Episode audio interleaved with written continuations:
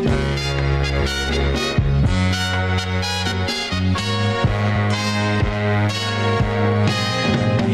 girl, what you doing down there? Dancing alone every night while I live right above you. I can hear your music playing. I can feel your body swaying. One floor below me, don't even know me. I love you. Oh, my darling, not three times on the ceiling if you want me. Mm, Twice on the pipe if the answer is no. Oh, my sweetness.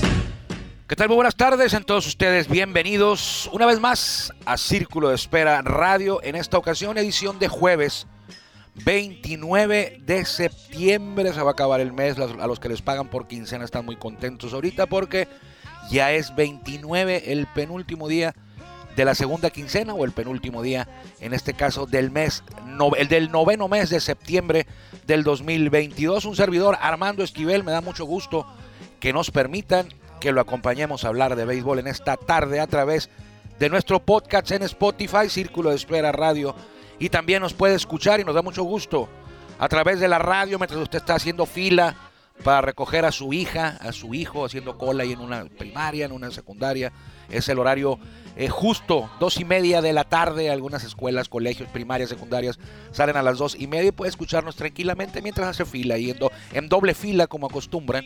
Entonces, pero bueno, eh, en la radio, en la número uno, en la 104.9 en Tijuana y también en Ensenada, eh, la Cenicienta del Pacífico a través de la rancherita. La rancherita está en el 89.1 de frecuencia modulada. Por ahí nos puede escuchar en, entonces en Spotify, en la radio en Spotify cuando usted quiera. Ahí quedan guardados todos los episodios que estamos ya llegando casi al 600 hablando de béisbol. Así que tenemos mucho de qué hablar hoy. Eh, Julio Urias, de los playoffs, de la- las grandes ligas, cómo se van a jugar. Tenemos una rectificación por ahí. Vamos a explicarlo ahora sí bien ya para que quede claro. Porque va a ser la primera ocasión que se va a jugar de esta forma. Así que le vamos a hablar de eso.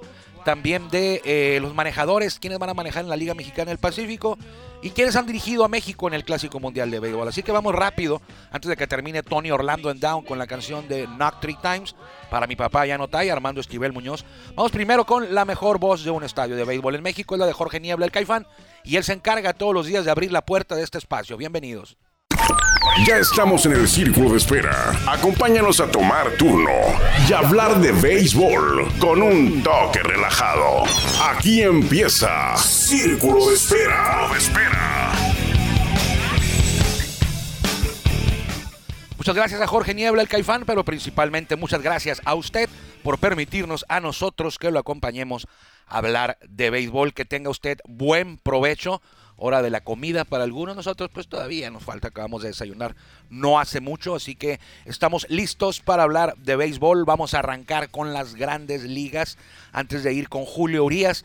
Vamos a eh, tratar de explicarle porque nos se comunica con nosotros Ismael Peña Jr. y nos hace una aclaración y es cierto, es correcta la aclaración que hace en el tema de eh, los playoffs, que ya no falta mucho para que inicien los playoffs, por ahí de dos semanitas estarán arrancando, pero en esta ocasión eh, parece que cada año, ¿no? Parece que cada año los playoffs en grandes ligas son diferentes a lo que teníamos acostumbrado, a lo que sabíamos, a lo que entendíamos, con lo que crecimos con este aumento de equipos, antes era antes solamente eh, llegaban directo a la Serie Mundial el campeón de la Liga Nacional y el campeón de la Liga Americana. ¿Y cómo se definía cada campeón? Pues fácil, récord de ganados y perdidos, el mejor de cada liga directo a la Serie Mundial. Así era. 50 por allá en los 50, 60. Luego le fueron agregando que, que los dos mejores de cada liga que jugaran la serie de campeonato y el que ganara va a la serie mundial.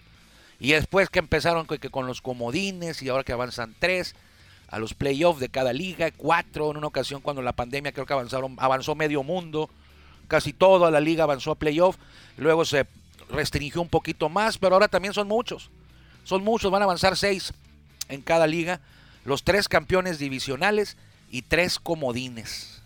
Hágame usted el favor.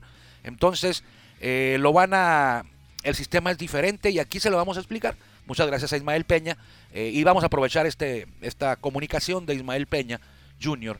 para eh, de una vez, de una vez, le habíamos dicho que cuando ya se acercara más, pero de una vez, vámonos con los playoffs de grandes ligas, cómo se van a jugar. Muy bien. Cada liga, Liga Americana y Liga Nacional, está dividida en tres divisiones. La este, la central y la oeste. Cada campeón de la división, es decir, el que tenga más récord de cada mejor récord en cada división, va a avanzar a playoff. Y también lo harán tres comodines, es decir, los tres mejores récords que no son los campeones divisionales. Usted quite de cada liga los campeones divisionales y entonces váyase a la tabla de posiciones, término futbolero, pero bueno, y elija a los tres mejores récords en porcentaje de ganados y perdidos. Muy bien. Si la temporada regular hubiera terminado ayer, es decir, no cuentan los juegos de hoy, que ayer hubiera acabado, el campeón de la división eh, este de la Liga Americana sería Yankees. El campeón de la división central sería Guardianes de Cleveland. Ya no son indios, ¿eh? Son Guardianes de Cleveland. Ni Spiders, así empezaron hace como 100 años. Y el campeón de la división oeste sería Astros de Houston. Pero se van a, esos tres campeones se van a ubicar por récord también. O sea que el mejor de la americana es Houston, 102.54. El segundo mejor de la americana es Yankees. Y el tercero mejor de la americana, de los líderes divisionales, claro, de los campeones de la división, es Cleveland. ¿Para qué es esto? Pues fácil. En estos playoffs, en la primera ronda, van a descansar, es decir, no van a jugar la primera ronda, el 1 y el 2 de cada liga. En los dos mejores récords de cada liga o los dos mejores campeones, los dos mejores campeones divisionales, mejor dicho. No vaya a ser que un segundo lugar se meta como el segundo mejor récord de toda la liga, puede ocurrir. Entonces, más claro, los dos mejores campeones divisionales van a descansar. ¿Quiénes descansarían? Astros y Yankees. Astros y Yankees no juegan la primera ronda. La primera ronda es a ganar dos juegos. Y va a ser entre comodines y el peorcito de los campeones divisionales, es decir, el tercero. El tercer campeón divisional, ese sí va a jugar. El 1 y el 2 descansan. El 3 juega y los 3 comodines. Ahí va. El 1 y el 2 descansan. Muy bien. ¿Cómo se juega la primera ronda? El campeón divisional, el, el peorcito de los tres, en este caso Guardianes de Cleveland, se va a enfrentar al peorcito comodín. ¿Quién sería? Marineros en este momento. Entonces, la primera ronda sería Guardianes de Cleveland contra Marineros de Seattle. Y los otros dos comodines. El mejor comodín y el segundo mejor comodín. Entonces sería, repitiendo, Guardianes de Cleveland contra el peor comodín Marineros de Seattle. Y el mejor comodín Toronto Azulejos contra el segundo mejor comodín Rays de Tampa Bay. Ahí está la primera ronda de la Liga Americana. Cleveland contra Seattle y Toronto contra Tampa Bay. Ese sería la esa sería la primera ronda de playoff en la Liga Americana, descansando Astros y Yankees. ¿Ok? Ahí estamos. En la Liga Nacional, el mismo, el mismo sistema. Descansarían el 1 y el 2 entre los campeones de las divisionales. ¿Quiénes descansarían? En este momento sería Dodgers y en este momento sería Mets los que descansarían. Pero ojo, Mets tiene apenas una ligera ventaja sobre Bravos por la lucha del banderín del campeonato divisional. Entonces puede, puede variar. Si Bravos logra rebasar a Mets, sería Dodgers y Bravos los que descansan. Pero en este momento, si la temporada hubiera terminado ayer, quienes descansarían serían Dodgers y Mets, el 1 y el 2 entre los campeones divisionales. El campeón divisional más débil es el de la central, y así va a ser. Cardenales de San Luis. Entonces, la primera ronda en la Liga Nacional no juega Dyer ni juega Mets, esperan rival. Jugaría Cardenales de San Luis, el peorcito de los campeones divisionales, contra Filadelfia. En este momento, porque también Milwaukee puede rebasar a Filadelfia en el comodín, pero en este momento descansa Dyers y Mets. La primera ronda sería Cardenales contra Phillies de Filadelfia, el peor comodín contra el peor campeón divisional y Atlanta contra San Diego en este momento. Entonces, descansa Dodgers y descansa Mets y la primera ronda en la Liga Nacional sería Cardenales contra Phillies y Atlanta contra San Diego. Los ganadores se enfrentarían entonces sí a Dodgers y a Mets. Es decir, descansa Dodgers y descansa Mets en la nacional y en la americana descansa Astros de Houston y Yankees de Nueva York. Así va a estar el sistema, recuerde, el 1 y el 2, los mejores campeones, los mejores dos campeones divisionales de cada liga descansan y se agarran los tres comodines junto al tercer, al, al tercer mejor campeón divisional. Está fácil, está fácil, usted lo puede ver en la computadora ahí, entre a MLB, a la página de MLB y ahí va usted, va usted a ir viendo cómo puede variar esto, por ejemplo, los Mets, que los Bravos los rebasen, eh, los eh, cerveceros ahí en la Liga eh, Nacional que logren alcanzar a los Phillies, que por cierto van perdiendo hoy, iban perdiendo hace rato, así lo dejé, iba ganando 2-0, por cierto, iba ganando Cachorros a Phillies 2-0, y el mexicano Javier Azad estaba lanzando por los Cachorros y les había tirado, les tiró, perdón, ya salió del juego, les tiró cinco entradas en blanco el tijuanense que debutó este año, cinco entradas en blanco de cinco hits, dos bases por bolas y tres eh, chocolates, así dejó él el juego, ya se retiró del juego y entró a relevar eh, Rooker, que sacó la sexta sin problemas con un ponche. La efectividad de Asad es de 3.62, así que está en ruta. Él dejó el juego ganado. Ya están cerrando la. Uh, está bateando cachorro, están en el Brickley Field. Están cerrando la sexta al momento que estamos grabando, porque el programa de hoy es eh, grabado. Lo estamos grabando a la 1.15 de la tarde, es decir, hace por ahí un poquito más de una hora. Estábamos viendo el juego de los eh, cachorros contra los Phillies que ya pasaron a la séptima entrada. Javier Assad en ruta a una victoria más a su marca. Qué orgullo nos da que tijuanenses, sobre, mexicanos sobre todo tijuanenses, lleguen y la estén haciendo bien allá en la Gran Carpa. Entonces, ahí quedó el panorama. Gracias a Ismael Peña por hacer una aclaración.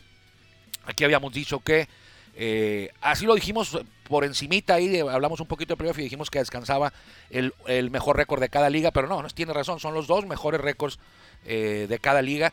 Houston y Yankees van a descansar, no van a jugar la primera ronda.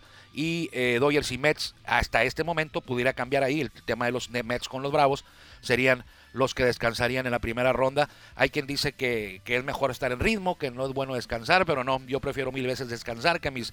Imagínense, usted va a jugar el duelo de comodín, por ejemplo, en el caso de los, eh, vamos a decir que padres bravos jueguen el duelo de comodines. A ganar, no son, no son duelos, a ganar dos pues van a usar a sus mejores pitchers. Van a utilizar a sus mejores pitchers al máximo para buscar avanzar. Y el que está esperando, pues va a estar descansado sus, mejores pitchers. Por ejemplo, Dodgers. Dodgers sería rival del que gane de Atlanta contra San Diego. Dodgers va a estar tranquilo, esperando con toda la caballada, descansada mientras que los padres seguramente utilizarán a Blake Snell, eh, utilizarán a Yu Darvish y hasta Joe Musgrove y van a llegar con el brazo cansados, van a llegar sin los días de descanso a lo mejor, no van a tener poder utilizar sus mejores armas en la loma. Eh, es, es una ventaja que tiene ahí el equipo que descansa y pues se la merece, se la merece, pues fue el mejor récord o fueron los mejores récords. En el caso de Dodgers, en el caso de Astros, en el caso de Yankees, en el caso de Mets, pues algo tienen que tener de premio por haber sido el mejor récord. Los Dodgers, por cierto, ayer eh, implantaron una nueva marca de, la franquicia.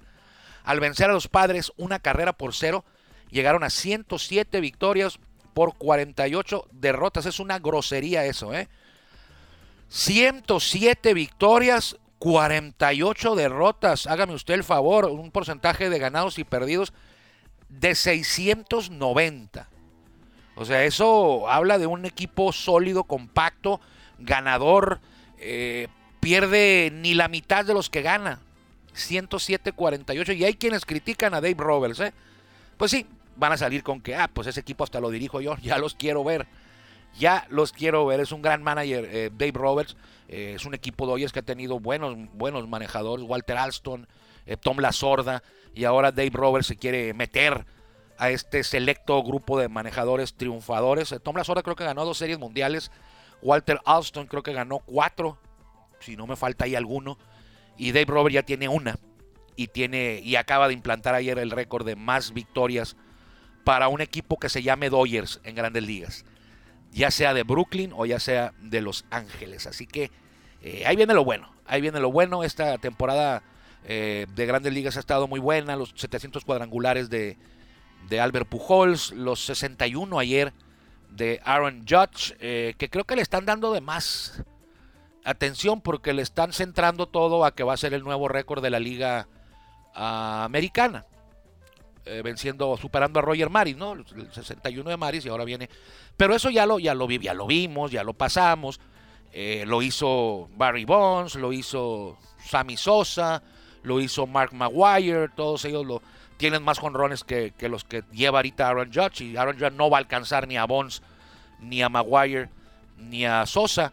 Pero como que Grandes Ligas tiene, tiene escondidos, tiene abajo de la tierra, atrás de la puerta, donde no se vea mucho, eh, el tema de Bonds, Sosa, Maguire, por lo que ya todos conocemos. Y siento como que están tratando de que ahí viene el chico bueno de Nueva York, de los, de los Yankees, que fue adoptado y es un jugador limpio y y quieren hacer que brille más de lo que en realidad estuviera brillando si se tratara de algún otro pelotero. Pero como es Aaron Judge, yo creo, creo que los reflectores tienen un poquito de más encendidos los niveles de luz de los que fuera, de los que tuviera algún otro jugador. Y sobre todo con el tema que ya le digo, ese récord de 61, pues ya lo pasaron tres jugadores antes. No es como si él fuera el primero. Y le están dando por el lado de, de ah, en la Liga Americana, Ah, ah eh, el del récord de Yankees va a superar a Maris. Ese de Maris ya lo superaron tres antes que él. Tres antes que él lo pasaron. Pero bueno, está bien. Se vale. Lo que a mí no me gusta es este tema, pues de tienen allá escondidos a Sammy Sosa, a Mark Maguire, a Barry Bonds, que ellos lo superaron y por mucho, y Aaron Judge no le va a alcanzar. Aaron Judge no le va a alcanzar para, para darle, valga la redundancia, darle alcance a Bonds, Maguire o Sosa. Está bien. Vámonos a otro tema. Julio Urias. Fenomenal ayer. Julio Urias, eh, se necesitaba que Julio Urias... Eh, Julio Urias está en la lucha por ganar el premio Cy Young. Ahora sí, ahora sí en este año, tiene los méritos suficientes para aspirar al Cy Young. Finalista va a ser. Va a estar entre los tres finalistas de la Liga Nacional. Creo yo que son él, Alcántara y Alcántara es de los Marlins y Zach Galen ayer tiró bien, le hicieron dos carreras hasta Gary ayer los Astros. Eh, pero ganaron los diamantes. Ellos tres, yo creo que van a ser los finalistas para el Cy Young. Y se va a centrar, creo que Galen queda un poquito más abajito. Y se va a centrar en Alcántara y en eh, Julio Urias. Ya revisamos estadísticas de los dos por la mañana. Y están parejos, ¿eh? Están parejos. En algunas domina Julio, en algunas domina el lanzador de los Marlins. Y eh, pues quien vota la va a tener difícil ahí. La va a tener complicada. Pero Julio sin duda alguna tiene los méritos para convertirse en el segundo, en el segundo mexicano que gana un premio Cy Young. El otro fue Fernando Valenzuela y lo hizo siendo novato del año en el, 1981. Pero, señores y señoras, no se me vayan a molestar. Eh, creo que Julio está lanzando mejor de lo que lo hizo en su momento Fernando Valenzuela. Yo sé que me van a llamar, eh, van a decir que es una blasfemia esto, pero yo sé que eh, Valenzuela es el ídolo de siempre, quien, quien hizo que el béisbol de grandes ligas volteara a México, quien hizo que México volteara a grandes ligas. Eh, pero no, no hay que comparar a Fernando con Julio, pero lo que está haciendo Julio Urias, la verdad, es semejante o mejor a lo que hizo Fernando Valenzuela lo que está haciendo en estas últimas aperturas, lo que ha hecho en los últimos dos años, eh, tiene 37 victorias en las últimas dos temporadas. Entonces yo sé que es un ídolo enorme, casi casi un dios Fernando Valenzuela para el béisbol mexicano, pero a lo que está haciendo Julio, eh, que son diferentes épocas, claro, son diferentes épocas, pero lo que está haciendo Julio Urias eh, está a la par, está a la par, estos 37 triunfos en dos años está a la par de lo que hizo Teodoro Higuera en sus dos mejores años, de lo que hizo Fernando Valenzuela.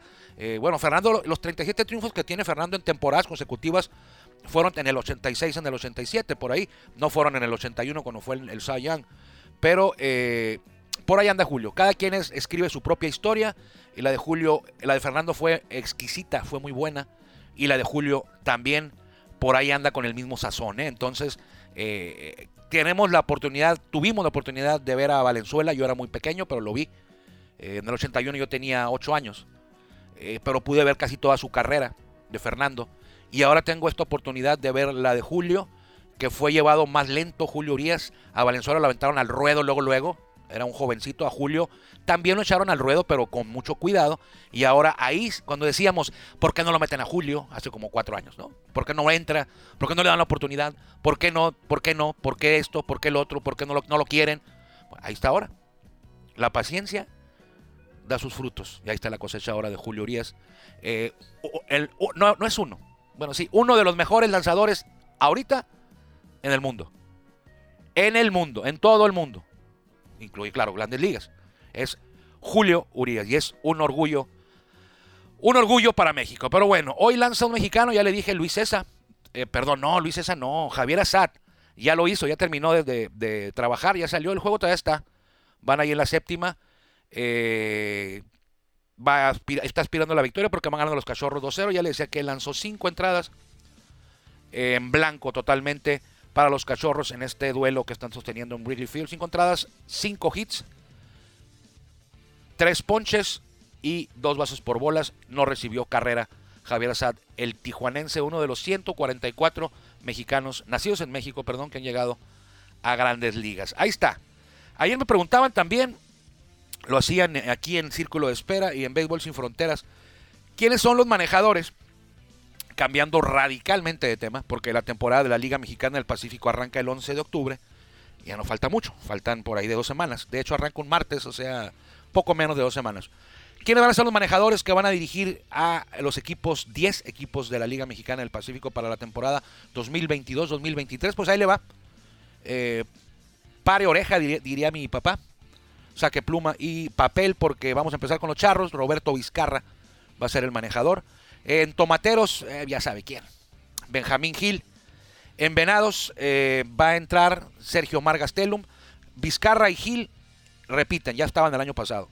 En el caso de Sergio Margastelum, no, él llega por primera ocasión a los Venados de Mazatlán, va a dirigirlos. En Algodoneros, otro que ya estaba y tiene rato, esta es su tercera temporada ahí, Algodoneros de Guasave. El señor Oscar Robles, nuestro paisano, tijuanense. En Cañeros, esta cuando me preguntaron ayer no me acordaba de él, porque nunca ha dirigido aquí, creo yo. José Moreno, él es un venezolano que ha sido campeón ahí en Venezuela, y estuvo en ligas menores, de grandes ligas. Va a debutar en la pelota mexicana y lo va a hacer con los cañeros, que vaya que necesitan un revulsivo ahí porque han tenido dos temporadas consecutivas, las más recientes, de terror para olvidar, ¿eh? Para olvidar. Cuando hablamos de cañeros nos acordamos primero del perro Canelo que traían ahí como de mascota, un perro, perro normal, literal. Eh, y no nos acordamos de nada bueno que hayan hecho. Entonces eso no habla bien de los cañeros que tienen dos temporadas quedando fuera de playoff y vaya que es difícil quedar fuera de playoff en la Liga Mexicana del Pacífico. Oiga usted, son 10 equipos, avanzan 8. Está complicado quedar fuera de playoff. Hay que emplearse a fondo ahí para no entrar a playoff. y los cañeros lo han hecho muy bien en los últimos dos años. Quedan eliminados desde media temporada. Ya están fuera casi. José Moreno es el manager de los Cañeros. Él es nuevo ahí. En Yaquis, otra cara nueva, no va en la liga, pero sí en el equipo. Eh, Willy Romero. Ha dirigido a los Mayos, ha sido manejador del año. Eh, estuvo en Leones de Yucatán en algunos años en la Liga Mexicana de Béisbol. La más reciente ocasión que lo vimos a Willy Romero dirigir, pues fue esta temporada pasada, a los Pericos de Puebla. Él era el manejador venezolano, Willy Romero, eh, muy amigo del Chamo Hernández. Chamo Hernández, que fue el primer manejador en la historia de los toros, allá en el 2004, y que dirigió a los toros estos juegos del fin de semana en el clásico con causa, el Chamo Hernández. De Mexicali, un conocido ahí de rato ya, Gil Velázquez, eh, que ya se debe reportado el equipo Gil Velázquez. Aquí va con. Este Velázquez es con S. No es con. En la primera es S, no es. No es Z. Gil Velázquez va a dirigir a los Águilas de Mexicali. Tiene buen cuerpo técnico porque ahí andaba Eleazar Mora y Pedrito Meré. Entonces, eh, los eh, eh, caballeros Águilas con Gil Velázquez. En Naranjeros. también repite, yo pensé que no iba a repetir. yo pensé que no iba a repetir. El año pasado llegó, creo que a suplir a, a este Navarrete, ¿cómo se llama? Se me va el nombre. Ah, ah, bueno, Navarrete es el... ¿Y cómo se me puede ir el nombre de Navarrete si es un histórico en la Liga Mexicana de Béisbol y en la pelota de nuestro país? Ah, ah bueno, al rato me acuerdo, pero se apellida Navarrete. Usted se ha de acordar mejor que ya los años ya están cayéndome encima. Eh, Juan Gabriel Castro llegó a sustituir a Navarrete. Sigo sin acordarme. Bueno, en Naranjeros. Está bien, Naranjeros, aguas Naranjeros, ¿eh? Ya ocupan ganar algo ahí. Mayos, eh, ya no va a estar eh, Matías Carrillo, que el año pasado tuvo una gran temporada regular, fue el líder de la temporada regular, aquí se califica por puntos, y Matías fue el mejor con sus Mayos.